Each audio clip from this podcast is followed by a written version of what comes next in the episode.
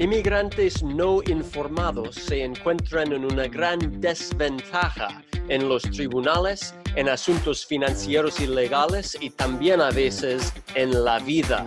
Pero ¿qué podemos hacer al respecto? Podemos capacitar, enseñar, inspirar y empoderar a los inmigrantes para vivir sus vidas al máximo. Hola.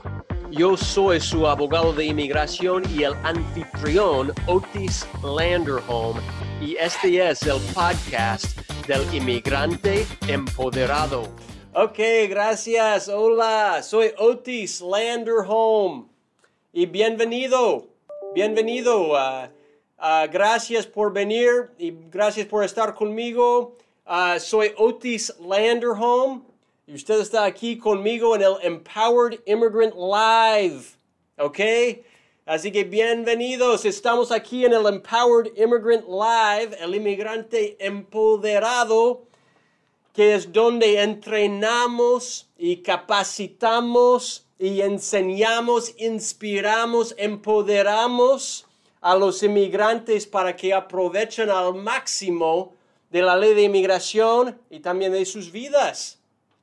Y uh, gracias por estar conmigo el día de hoy. El tema del día de hoy es procedimientos de deportación. Y vamos a hablar de procedimientos de deportación en el año 2021. Así que gracias a todos los que han mandado sus preguntas. Y, uh, y ya hice el taller en inglés y ahora vamos a hacerlo en español. Y gracias por estar conmigo. Y, uh, y sí, pues uh, otra vez, pues bienvenido. Antes de que comenzamos uh, con las preguntas y todo eso, yo quiero discutir un poco lo básico, los conceptos básicos, ¿ok? Así que realmente lo básico más importante es que si usted se está enfrentando a un proceso de deportación o si ya tiene en su contra una orden de deportación, que no lo haga solo. Que no lo haga solo. ¿Ok? Usted sabía que más que 180 mil personas, 185 mil 884 personas en total fueron deportadas en el año 2020. Incluso durante la pandemia hubo tanta gente deportada. ¿Usted sabía eso? Para mí es una locura eso. ¿Usted sabía que en este año, en lo que hemos pasado ya del año 2021, los tribunales de inmigración ya han ordenado la deportación de 24.684 personas. ¿Usted sabía eso? Y el, o sea, el año recién comenzó, pues estamos en, en junio, en la mitad del año, pero la pandemia sigue, sigue. Y han cerrado muchísimas, han cancelado pues muchísimas audiencias y aún con eso han deportado a tantas personas. Piénsalo, ¿ok? Que no, no quiere enfrentarlo solo. Cuando, cuando miramos las estadísticas, y voy a hablar un rato de las estadísticas sobre los casos de asilo, ¿ok? Los casos de asilo, vamos a ver casos de asilo con abogado y casos de asilo sin abogado, ¿ok? Los casos que ganaron con abogado son 226.483 casos ganados con abogado entre un total de 495.651 casos en total con abogado. Eso es un porcentaje que, han ganado un porcentaje de éxito de 46 porcentaje. Aun con abogado, más que la mitad de los casos son negados al nivel nacional. ¿Ok? Eso es con abogado. Ahora voy a decir esas mismas estadísticas, pero sin abogado. Y escúchame. ¿Ok? Los casos de asilo en corte sin abogado, 18.246 fueron exitosos, ganados, aprobados. ¿Ok? Entre 120.507 en total. Es un porcentaje de ganar de 15%. 15% son los chances de ganar estadísticamente sin abogado. 46% son las, los chances estadísticamente de ganar con abogado. ¿Ok? diciéndolo de otra manera, sus chances, ¿ok? Suben por triple, por tres, trescientos por ciento cuando tiene abogado. Piénselo, ¿ok? Y si quiere saber algo aún más, o sea, para, yo también tomo mis, propios, mis propias estadísticas y en mi oficina, casos de asilo en corte, nosotros ganamos más que el 90% de nuestros casos. Garantías no hay. Perdemos, ¿ok? Uno, un caso entre diez. ¿Ok? Perdemos casos también. Pero, o sea, no tener nada de representación es un desastre en corte. Tener algo de representación le da como un triple a sus chances, sus probabilidades de ganar su caso.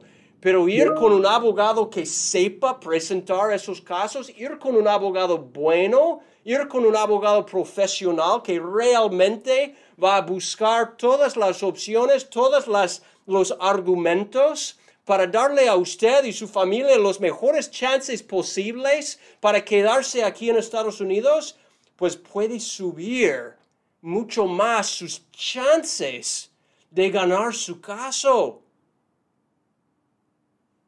¿Ok? Así que hay que saber eso y hay que, pues realmente mi mejor consejo es que no lo haga solo, que no lo haga solo.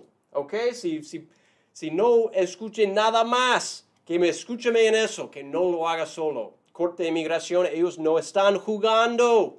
¿Ok? Otro detalle, yo sí he escrito el libro. ¿Ok? Y, eso es en inglés, pero tenemos en español también. Y es Hay Esperanza, su guía para ganar casos en corte de inmigración. Puede ir a nuestro sitio de web, landerhomeimmigration.com, y bajo los free resources puede bajar una copia completamente gratis. Lo puede comprar en Amazon si quiere gastar su dinero también, pero lo puede bajar gratis. ¿Ok? Que lo haga. Ok, bien. Así que gracias, eso es todo que voy a decir de, eso. Ahora quiero explicar y vamos a, vamos a explicar con algo más profundo cuáles son los procesos, los procedimientos de deportación. Así que imagínese, imagínese que usted está parado allí en una sala en corte. Imagínese que ahí está el juez enfrente suyo.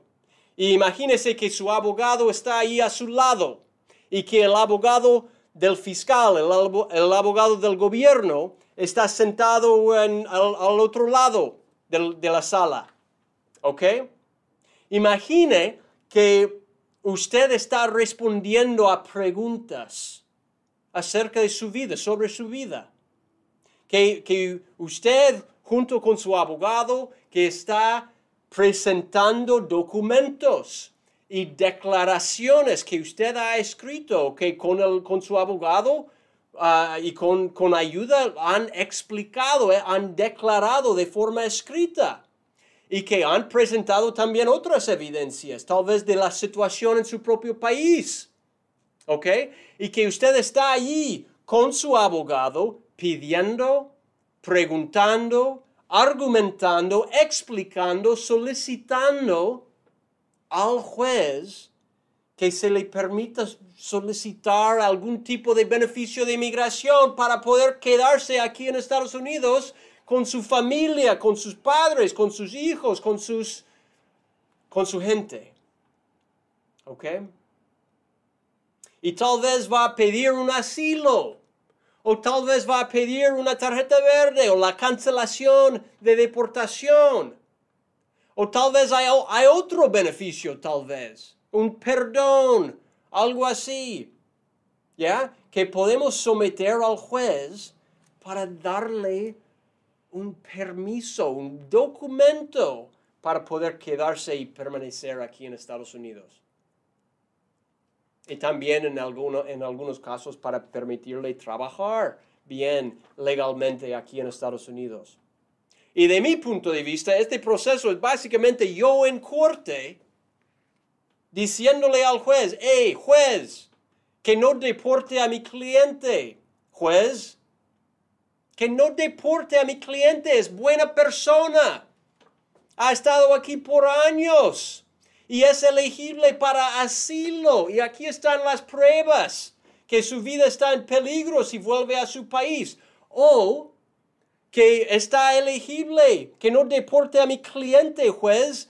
Va a, va a aplicar para la cancelación de deportación porque tiene hijos, tiene papás, tiene esposo o esposa y que esa persona, su, su, familia, sufriría un nivel de daño pues sumamente alto si le deporte. Así que por favor que no deporte a mi cliente, juez. O que tal vez estamos ahí argumentando, explicando que no deporte a mi cliente, juez, porque va a calificar para, para la VAWA. Ha sido víctima de un abuso en su tiempo aquí en Estados Unidos. Y aquí están las pruebas o que no, no deporte a mi cliente, juez califica para una visa U. Fue víctima de un asalto, de un ataque, de un crimen, de algo feo, algo fuerte que le haya sufrido aquí en Estados Unidos y que ha, que ha reportado todo, ha cooperado con las autoridades.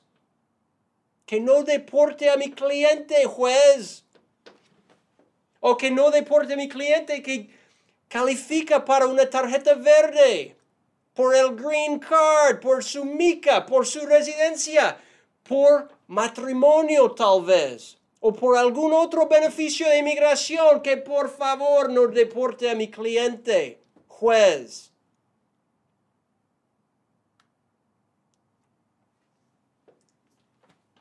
Es de eso de o sea, eso es lo que se trata procesos de deportación. Y mira, el juez podría decir que sí y podría decir que no. Y usted sabe, hay jueces buenos y hay jueces no tan buenos. Y si el juez dice que sí, va a obtener su beneficio de inmigración. Felicidades. Eso es mi meta. Y si el juez dice que no, va a ordenar la deportación. Y así funciona. Así funciona, así es. ¿Ok? Y podemos hablar también sobre apelaciones, sobre mociones de reapertura, sobre otras cosas que uno puede hacer aun si fue negado un caso. Porque sí, hay herramientas legales, hay argumentos legales, ¿ok? Y a veces los jueces sí cometen errores. Y si vamos ante un juez que es un juez no tan bueno, pues queremos pues presentarlo al 100, a más que 100%, ¿verdad? A 200%, 300% con absolutamente toda la evidencia posible, porque si niega el caso un juez difícil, queremos tenerlo todo, todito listo para hacer una apelación y darle a usted los mejores chances posibles de ganar un caso en, el, paso de la apelación. Ok, um, Ahora quiero explicar rapidito el proceso. ¿De qué trata el proceso de deportación o del proceso de procedimientos en corte de inmigración? Básicamente son cuatro pasos grandes. Todo comienza con un documento y el documento clave ya se llama eh, la noticia de aparecer. ¿Ok? La noticia de aparecer, el NTA se llama, ¿ok? Y si usted ha recibido ese tipo de aviso, ese tipo de noticia, notificación, pues es, es hora de llamar a un abogado.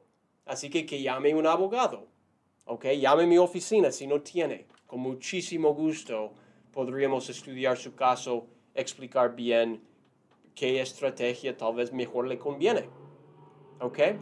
Así que el primer paso es la noticia de aparecer.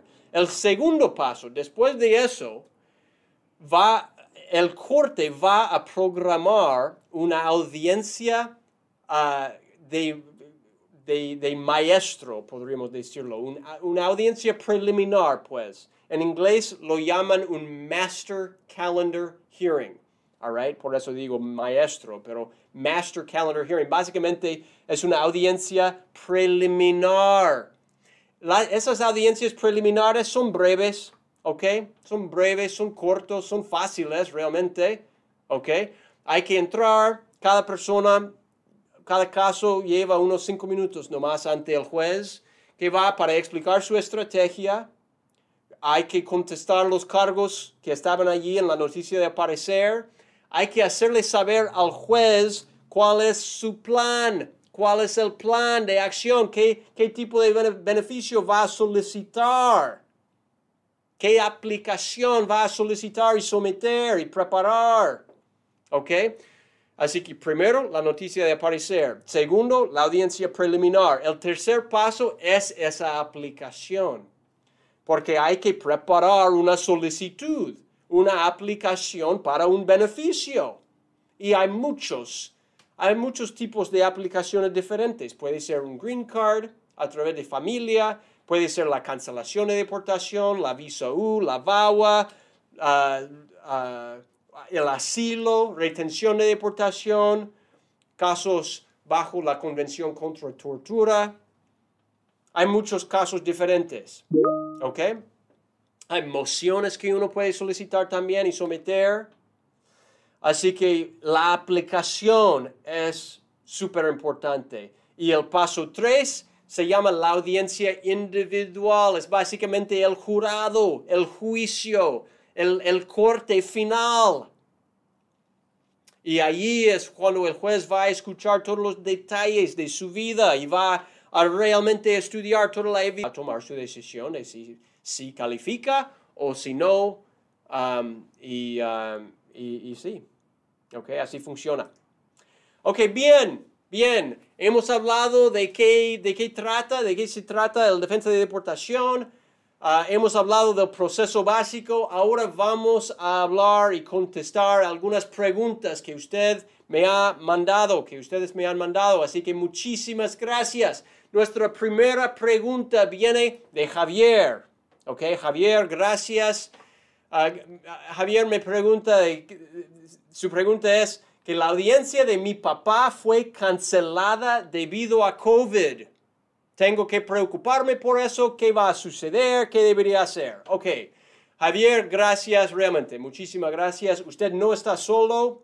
Uh, sí, pues muchísimas audiencias en todos los Estados Unidos han sido reprogramados debido, debido a la pandemia de COVID.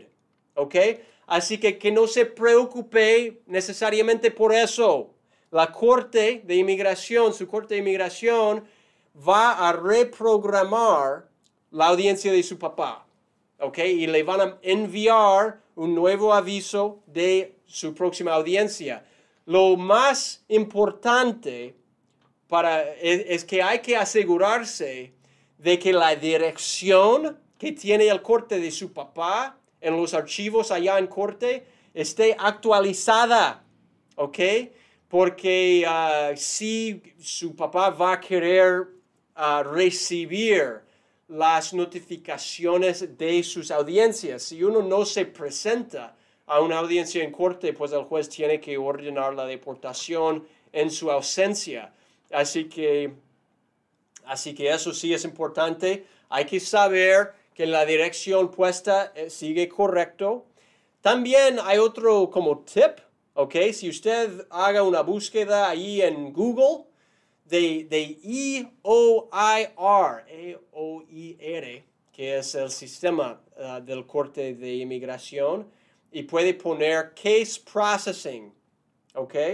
Y, uh, o case status. Ahí puede poner el número A, el número de archivo de su papá o de cualquier persona en corte para saber cuándo va a ser el próximo caso en corte. También hay un número de, de I-800 que uno puede llamar y poner también ahí el número de archivo y uh, para saber cuándo va a ser la, la siguiente cita.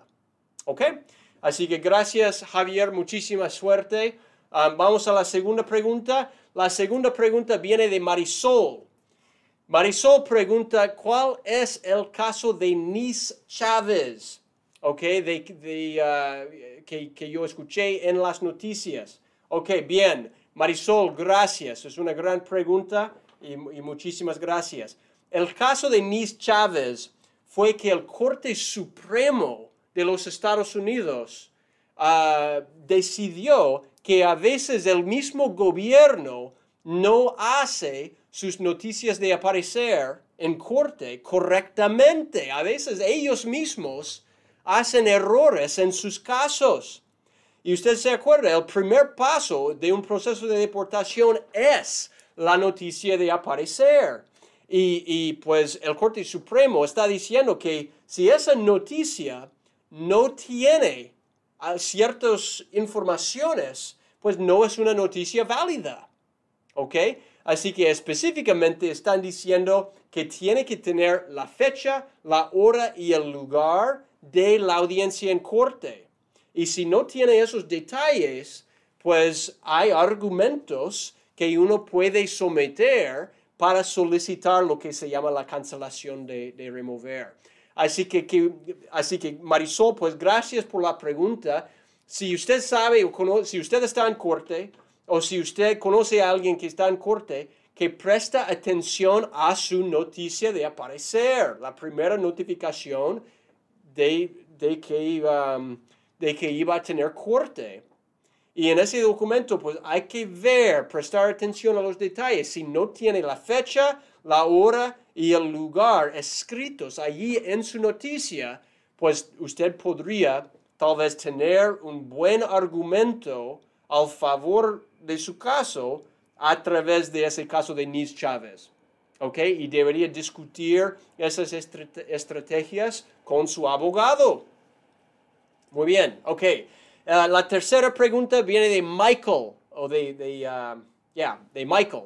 Michael uh, me hace la pregunta de que, él pregunta de que mi asilo, mi caso de asilo, ha estado pendiente durante años, ok, desde el 2017. Y mi pregunta es si puedo pedirles a la oficina de asilo que me manden a corte de inmigración, que estoy harto de esperar. Ok, bien. Eso sí es una gran pregunta. Muchísimas gracias. Que usted no está solo con esa pregunta. Hay miles de casos de asilo pendientes en todos los Estados Unidos y, um, y la verdad es que no hay una manera para pedirles que lo manden directamente a corte. ¿Ok? Y realmente no, uh, no sería una buena estrategia, para decirlo bien, ir directamente a corte. Va a querer su chance ante la oficina de asilo. Pero, sin embargo, en, en algunos casos, sí hay una manera para pedir a, a, la oficina de asilo que aceleran su caso de asilo. No es sencillo eso, no voy a hablar sobre cómo porque ya no ya casi no, no tenemos tiempo.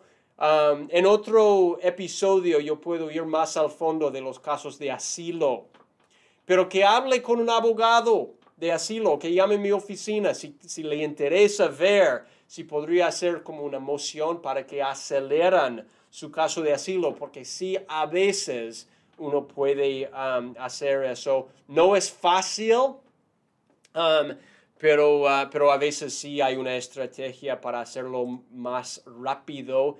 Y yo sé que, uh, o sea, muchísimas personas están hartas de esperar. ¿Ok? La próxima pregunta viene de María. Uh, rápidamente, María, gracias, gracias. Ella me pregunta de qué de las nuevas prioridades de la administración de Biden. Ok, gracias, gracias. Y sí, pues la, la administración de Biden ha tomado pasos para deshacer las políticas locas que fueron hechas por la administración uh, anterior del señor Trump. Que sí, y no estoy hablando nada de la política realmente, pero la política del señor Trump, hablando de términos de inmigración, sí fue loca, o sea, política loca. Y gracias al señor Biden por hacer algo para mejorar la situación. Gracias, le agradezco, gracias. ¿Ok? Y uh, el señor Biden sí ha decidido enfocar las prioridades de ICE de, los oficiales de inmigración a ciertas categorías de personas. Así que específicamente lo que él está diciendo es que ICE debería enfocarse para deportar, para poner en procesos de deportación a personas que, que son una amenaza a la seguridad nacional, uno. Dos, a personas que son una amenaza a la seguridad de la frontera, que ellos definan entre algunas cosas, a personas que entraron afuera de la ley sin proceso, sin permiso legal después del primero de noviembre de 2020. Y tres, a personas que, que, son una amenaza a la seguridad pública. Y eso ven actividades criminales, felonías agravadas, participación en pandillas criminales, esas cosas. Así que esas tres cosas son las prioridades de la, de, la administración de Biden. Y, um, y, sí, así que uh, buena pregunta María, gracias. La última pregunta que voy a tomar el día de hoy viene de Adam, ¿ok? Adam, gracias. Y Adam, su pregunta es, ¿de qué? De la reforma migratoria.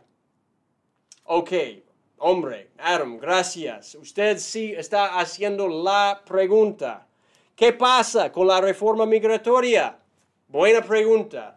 Aún no hay noticias como finalizadas. Aún no hay. ¿Ok? Um, sí hay, hay, hay propuestas. Y ellos en Washington están hablando de eso. ¿Ok?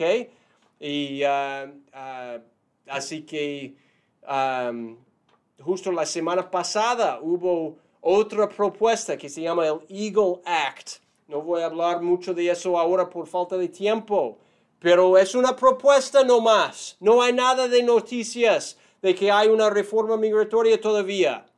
Yo estoy esperando, usted también, todo el mundo, seguimos esperando. Yo estoy esperando, estoy deseando, estoy presionando también. Y, mira, sabíamos que no iba a ser fácil. Porque con cualquier grupo de políticos, ¿ya? Nunca es fácil que ellos se pongan de acuerdo en nada. Y aún más en este país que hay tanta desacuerdo de muchas cosas en la vida. ¿Ok? Y hay, hay, hay factores de la sociedad muy diferentes, ¿verdad? Y hay estados muy diferentes y hay personas que representan estados muy diferentes que están ahí en Washington discutiendo si deberíamos hacerlo o no, ¿ok? Así que, um, que no, uh, pues, uh, ¿qué, qué, qué puedo decir? Que no falta de respirar. ¿Cómo, ¿Cómo puedo decir? Don't hold your breath. all right? Porque mira, la, la reforma migratoria podría suceder, pero ¿sabe qué? También podría no suceder. Así que que no pare de vivir su vida. Si usted es elegible para un beneficio de inmigración, que no espere por lo que puede suceder, ¿ok? Que puede suceder, tal vez puede no suceder en el futuro. Que encuentre una manera de vivir su vida hoy.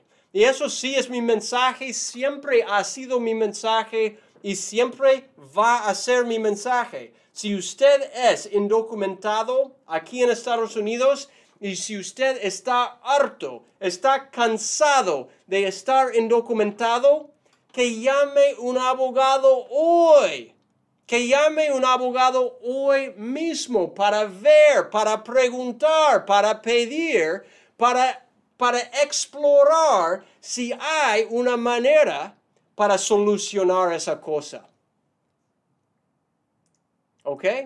Porque esperar los políticos, o, o sea, la vida es demasiado corta que comenzamos hoy. Así que eso sí es mi, uh, es mi mensaje. Muchísimas gracias, muchísimas gracias a todos. Yo, uh, gracias, aún más gracias, para decirlo así, a todos los que hicieron sus preguntas. Yo veo que hay más preguntas aquí. Um, a, la señora Sánchez, gracias a su pregunta. Otra pregunta de, de Karen. Otras preguntas han venido ahora. Pues disculpa que no tuve tiempo para contestarlos todos. Muchísimas gracias a todos. Suerte con su caso. Si tiene más preguntas, pues puede llamar a mi oficina con muchísimo gusto. ¿Ok? Suerte con su caso, que seguimos en comunicación. Nos vemos en otro episodio del Empowered Immigrant Live. Yo soy Otis Landerholm, el abogado principal aquí en Landerholm Immigration APC, donde luchamos por su sueño americano. Suerte, gracias. Nos vemos en la Gracias por escuchar al podcast del inmigrante empoderado. Si le gustó y si desea obtener más información, visite landerhomeimmigration.com barra podcast.